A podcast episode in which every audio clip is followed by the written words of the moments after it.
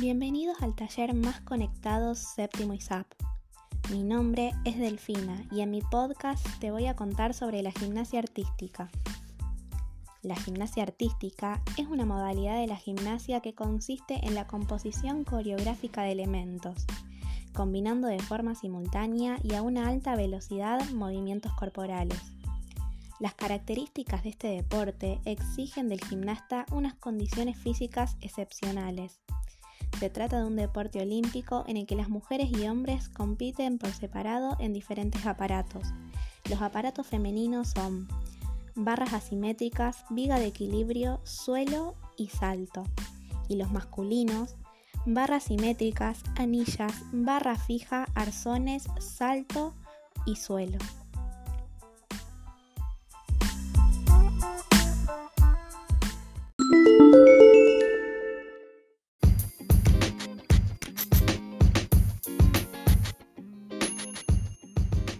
Bienvenidos al taller más conectado séptimo ISAP.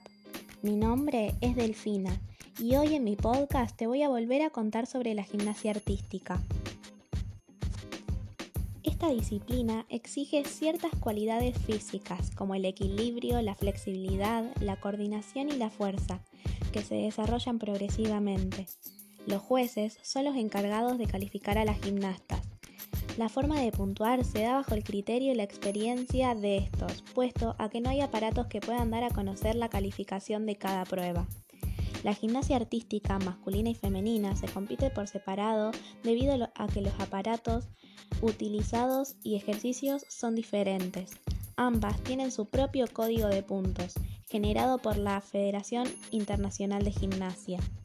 El código es el que marca cómo deben competir los gimnastas y cómo deben ser aconsejados por sus entrenadores. A diferencia de la gimnasia rítmica, que es un deporte exclusivamente femenino y estrechamente ligado a la estética y a la música, la gimnasia artística puede ser practicada por hombres y mujeres que tienen que dominar ejercicios gimnásticos a través de una fuerte preparación física y técnica. La duración de esta prueba en la competición dura de 30 a 90 segundos y suele darse de manera individual. En la artística, cada movimiento debe ser realizado a su máxima expresión, manteniendo la secuencia entre los movimientos de mayor dificultad. Espero que te haya interesado y gustado mucho este podcast. Te espero la próxima.